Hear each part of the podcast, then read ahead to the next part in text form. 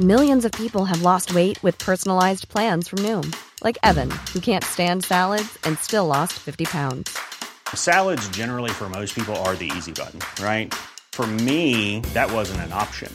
I never really was a salad guy. That's just not who I am. But Noom worked for me. Get your personalized plan today at Noom.com. Real Noom user compensated to provide their story. In four weeks, the typical Noom user can expect to lose one to two pounds per week. Individual results may vary. Nosotros podemos construir un país mucho mejor que este. El Ciudadano Político, el podcast de Max Kaiser. Conocer y entender la política mexicana para crear ciudadanos capaces de reconstruir su democracia.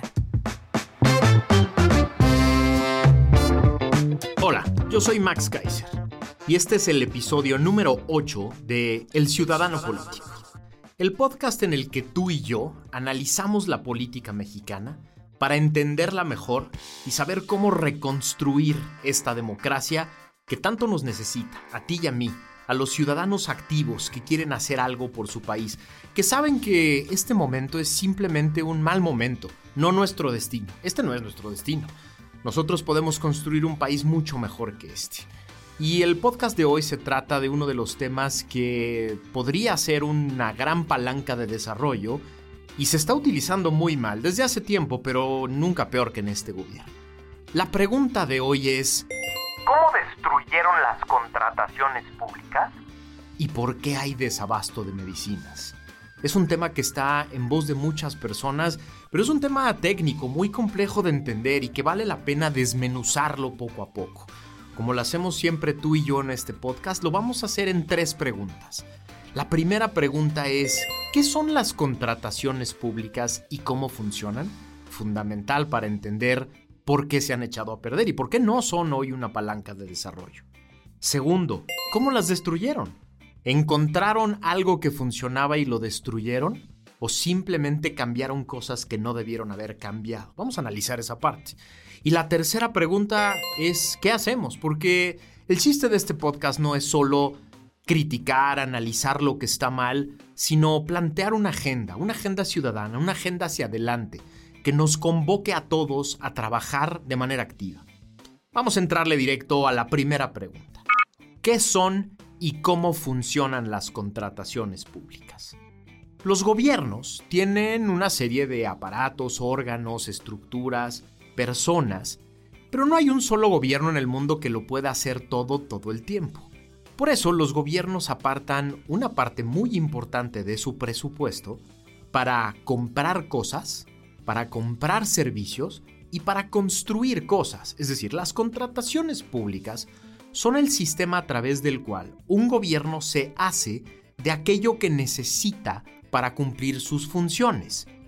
Compra cosas, compra computadoras, compra toners de impresoras, compra turbinas para una presa, o construye aeropuertos o carreteras o puentes o cualquier cosa que se necesite para funcionar de manera adecuada, para cumplir con sus metas y objetivos. Es decir, el gobierno que entra tiene una serie de necesidades y tiene una serie de proyectos. Ahí empieza el ciclo de la contratación pública. Se generan necesidades o se generan proyectos que tienen que ser atendidos de alguna manera. Esto se convierte en un plan, en un proyecto de contratación para hacerse de aquello que necesito. Una vez que sucede esto, se genera la transformación de esta necesidad genérica en un procedimiento de contratación pública. Es decir, en cada una de las dependencias de gobierno, en las secretarías de Estado, en las instituciones de gobierno, hay áreas que transforman estas necesidades en un proyecto de contratación. Este proyecto de contratación lo conocemos como las bases. Las bases a través de las cuales voy a convocar a las personas que venden eso que necesito, que venden ese servicio o que construyen eso que necesito. Una vez que tengo más o menos idea de si necesito comprar algo, si necesito comprar un servicio o hacer una obra, se transforma en estas áreas en una petición técnica, en un concurso, en una convocatoria. Estas bases de licitación lo que le dicen al mercado es, necesito construir un aeropuerto.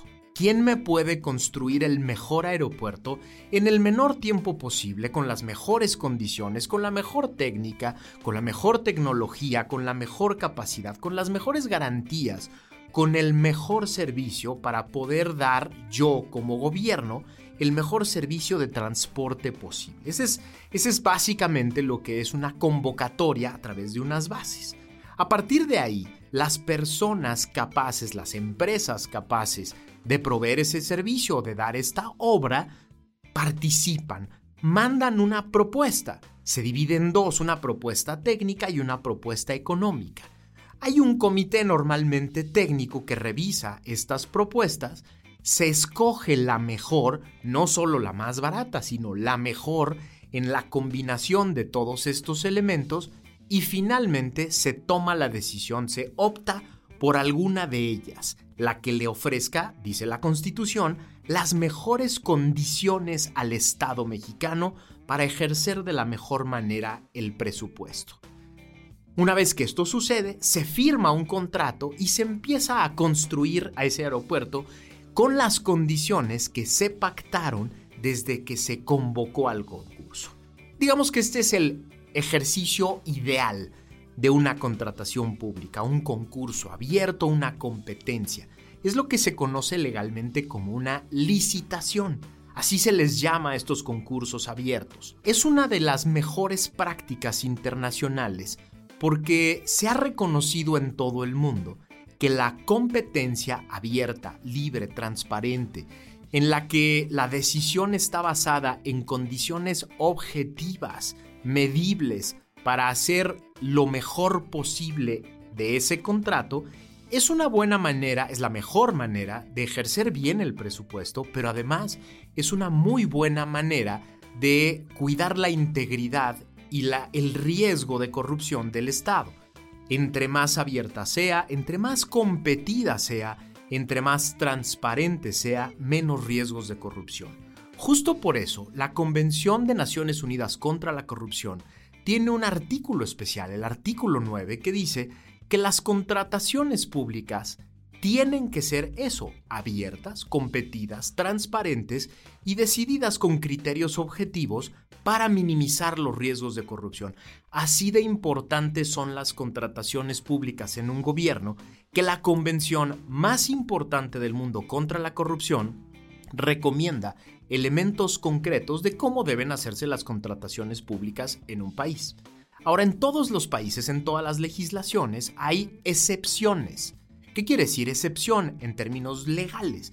Lo que quiere decir es que si por algún motivo es imposible hacer lo que es la regla general, que es una licitación, se pueden hacer, básicamente hay dos tipos de procedimientos, una invitación restringida, por ejemplo, cuando solo dos jugadores en el mercado venden una vacuna, no tiene sentido hacer una licitación abierta porque sabes perfectamente que eso exacto que necesitas solo lo dan dos personas. Se hace una invitación restringida y el que tenga las mejores condiciones, el mejor precio es al que vas a contratar.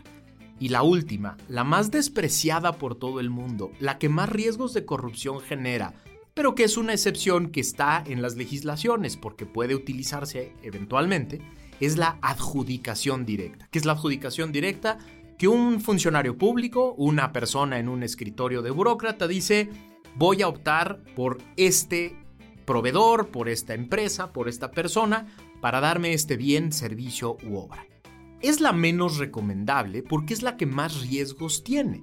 Porque puede ser que haya otros jugadores mejores, con mejores condiciones, con más experiencia, con más capacidad, y por eso solo en los países del mundo se genera como una excepción que tiene que ver a lo mejor con un tema de urgencia, de seguridad nacional, de patentes muy específicos.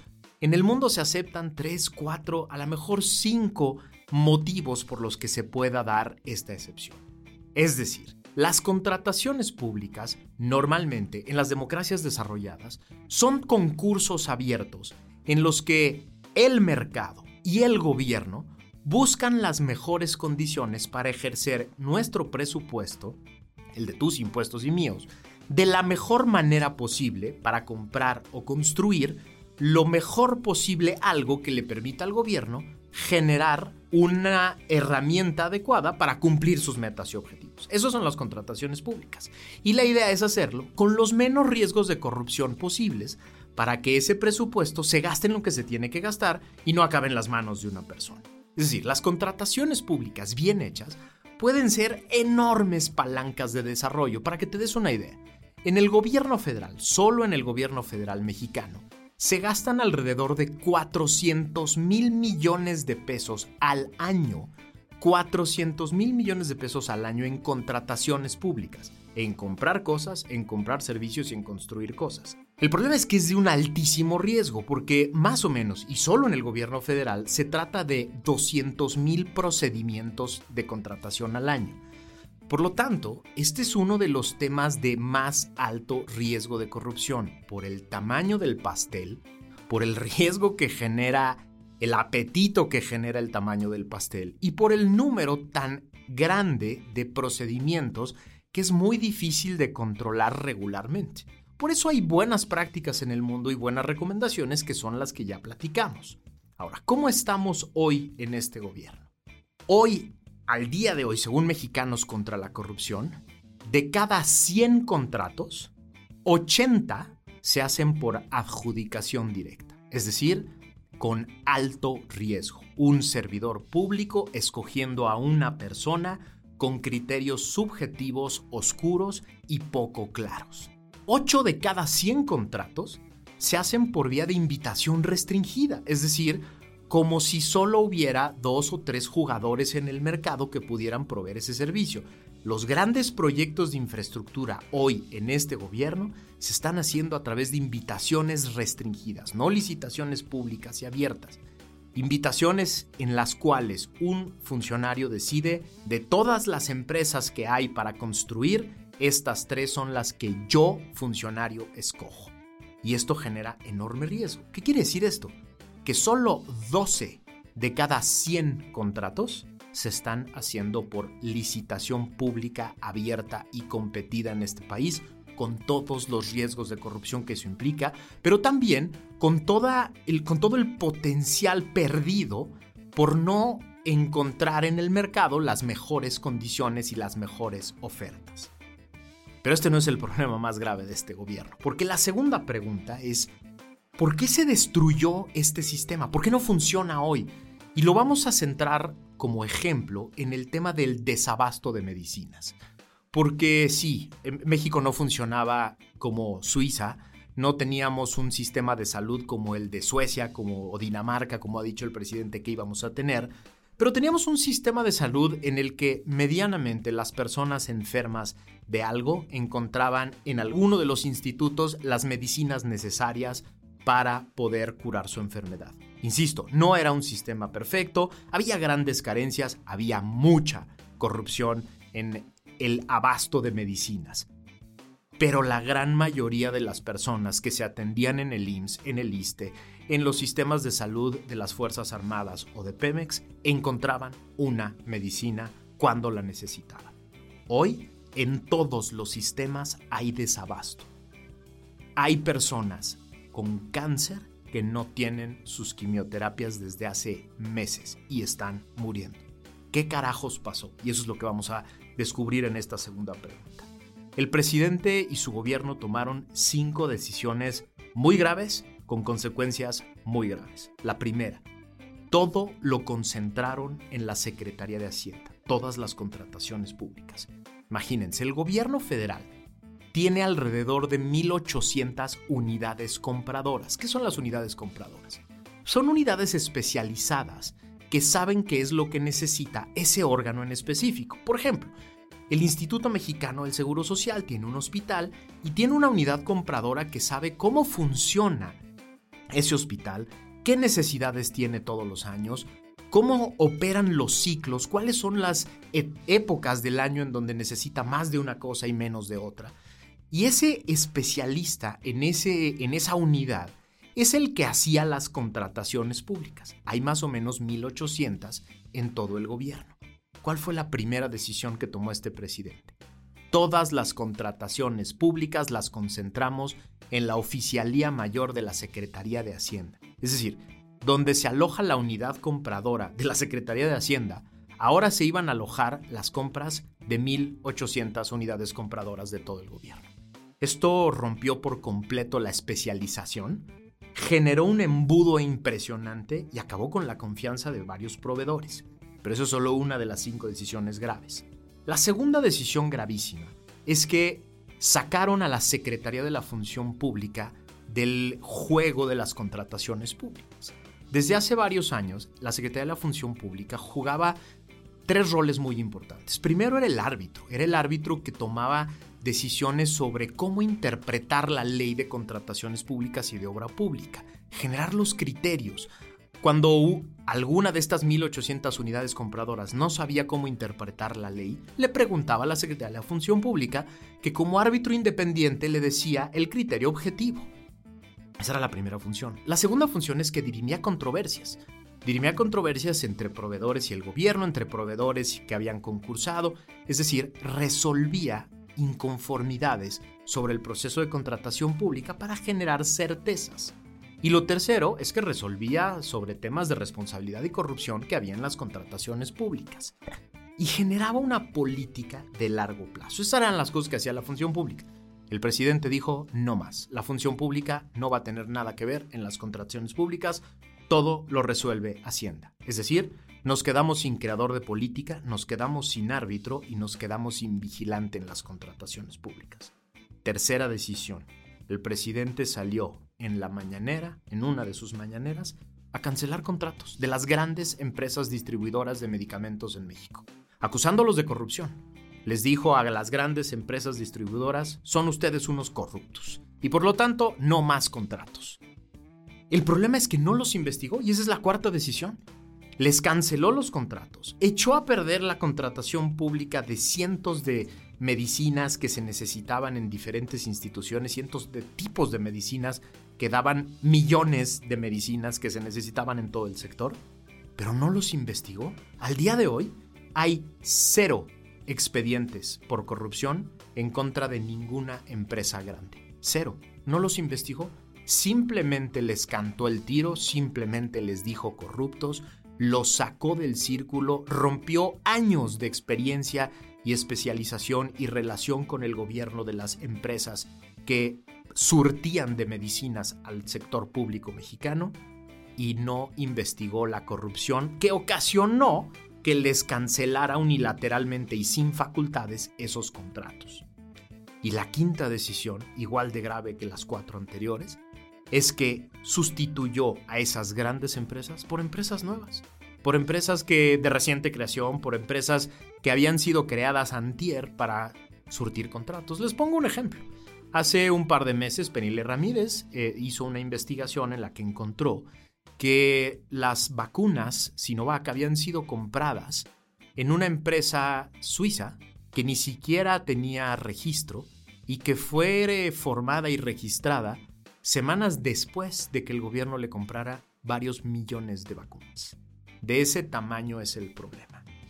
Las, la crisis generada por estas gravísimas decisiones la trataron de atajar con empresas nuevas, con empresas sin experiencia, sin registro, sin confianza, sin certificación alguna, que hoy dejaron al gobierno colgado. Déjenme les pongo una última decisión que no viene en estas cinco. Una de estas nuevas empresas, que no es, una de estas soluciones salidas, fue tratar de contratar a UNOPS, que es una oficina de Naciones Unidas que se dedica hacer temas de comercio y decirle tú vas a comprar las medicinas a nombre del gobierno. Hasta una reforma legal a la ley de adquisiciones hicieron para esto. ¿Qué pasó? Que UNOPS no ha podido con esta chamba, no ha podido surtir las medicinas y hoy lo que tenemos es niños con cáncer que no tienen las medicinas que se necesitan. Es decir, niños con cáncer que no tienen ni las medicinas que necesitan como paliativos. Hace una semana nos enteramos que una pequeñita de Oaxaca una de las pequeñitas que forman parte de una campaña en la que yo estoy que se llama Niños Sanos, Niños Felices para proveer medicinas. Una pequeñita de nombre Alexandra que le tuvieron que amputar una pierna, hoy sufre gravísimas consecuencias porque se le infectó la piernita. ¿Saben por qué? Porque la operaron con alcohol, porque no había en el hospital, en el más importante de Oaxaca, para niños con cáncer, no había los antisépticos necesarios para una operación de ese tamaño. Así está el problema, así está el problema en todo el país. De ese tamaño es el desabasto de todo tipo de medicinas, material y equipo. Doctores por todo el país reportando que no pueden hacer su chamba, no pueden hacer su trabajo porque se destruyó el sistema de abasto de medicinas, porque se destruyó el sistema de contrataciones públicas por soberbia y por improvisación. Pero como siempre hacemos en este podcast, no nos quedamos en la crítica ni en el simple análisis del problema. ¿Cuáles son las cinco soluciones que les propongo para salir de este atolladero? Y no son inventadas por mí ni son ciencia nuclear, ¿eh? son solo mejores prácticas internacionales, muchas de las cuales ya hacíamos en este país. La primera, tenemos que apostar por la competencia. Así dice la Constitución, pero es una apuesta que ha hecho todo el mundo. Los países desarrollados, las democracias más eficaces, apuestan por la competencia, apuestan por el mercado. Los países saben, los países desarrollados saben, que un burócrata no puede saber más que un mercado de medicinas o de tecnología o de construcción. Saben perfectamente que un burócrata puede organizar perfectamente un concurso para encontrar al mejor. Por eso tenemos que volver a apostar por la competencia. Esa ecuación que les platiqué hace rato de 80-100, 88-100, ¿no? Adjudicaciones directas e invitaciones restringidas, 88 de estas contra 12 licitaciones, esa ecuación la tenemos que voltear exactamente al revés. Necesitamos que la competencia sea el 80% por lo menos de las contrataciones públicas, la competencia abierta, la competencia transparente, la competencia en las que se buscan las mejores condiciones, para que el burócrata sea la persona que organiza un buen procedimiento de contratación pública, pero el mercado sea el que provee el mejor bien, el mejor servicio, la mejor obra pública posible, porque esa es la manera de hacer las contrataciones públicas eficientes en el mundo y sin corrupción. Segundo, hay que hacer esto como si estuviéramos en el siglo XXI, carajo. Estamos en el siglo XXI, en la época de las computadoras y el blockchain, y seguimos haciendo contrataciones públicas en papel.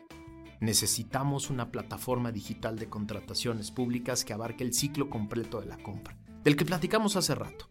Desde la necesidad, desde que se crea la necesidad, hasta el último peso que se paga, todo puede estar en una plataforma digital que sea accesible, transparente, abierta, en la que se hagan, se tomen las decisiones, que le sirva para generar inteligencia al gobierno y también a los que hacen contrataciones públicas, y que sirva para hacer trazables las decisiones, para que sean revisables y fiscalizables.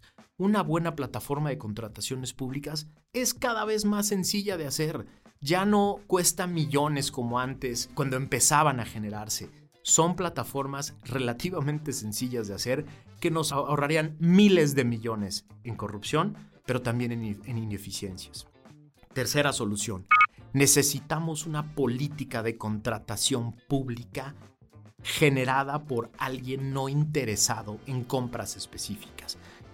Los países como Inglaterra y Alemania han encontrado en la generación de un instituto, de un órgano que se encargue de ver ¿Qué necesita el gobierno hoy y en los próximos 20 años?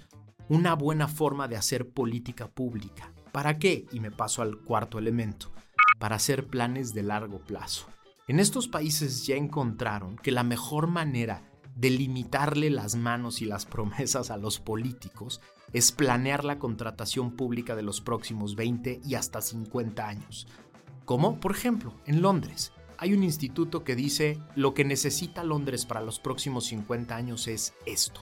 Necesita estos puentes, este, estos sistemas de comunicación, estos sistemas de alumbrado, estos sistemas eléctricos, de agua, de drenaje, etc. ¿Qué quiere decir? Que cuando llega un político a prometer cosas a un templete, no se puede salir de ahí. Eso es lo que puede prometer, porque eso es lo que necesita esa ciudad y esa es la necesidad de la gente a la que se va a comprometer con sus impuestos. La planeación de largo plazo no solo genera eficiencias en la contratación pública, reduce enormemente los niveles de corrupción. Y finalmente, necesitamos que las autoridades anticorrupción estén enfocadas en las contrataciones públicas. Piensen en todos los casos de corrupción de los que se acuerden ahorita, en los que ustedes me digan, piensen en todos, en todos los que se acuerdan de los últimos 10 años, 20 años. todos tienen que ver con contrataciones públicas. Todos, de una o de otra manera. Los grandes casos de corrupción de este país, de este continente, del continente americano, tienen que ver con contrataciones públicas. Carajo, no podemos hacer que las autoridades tengan una especialización en este tema si aquí es donde está el más alto riesgo. Si hiciéramos estas cinco cosas, resolveríamos hacia adelante uno de los problemas más graves de nuestro país. Este es el tema. Hay que entrarle. Hay que entrarle a estos temas de fondo, hay que entrarle a estas agendas, porque a partir de ahí reconstruimos nuestra democracia. Te invito a que me sigas en mis redes sociales. Soy Max Kaiser75 en Twitter y en Instagram. Te invito a que le eches, te eches un brinco en mi canal de YouTube. Hay un curso completo sobre contrataciones públicas en mi canal de YouTube que se llama Como yo y que puedes acceder de manera gratuita. Y te invito a que me ayudes a compartir este podcast. Compártelo con todas las personas que crean que creas tú que quieren reconstruir su democracia, que quieren enterarse de estos temas y que quieren entrar en la discusión de nuestra agenda. Gracias por haberme acompañado. Nos escuchamos la próxima.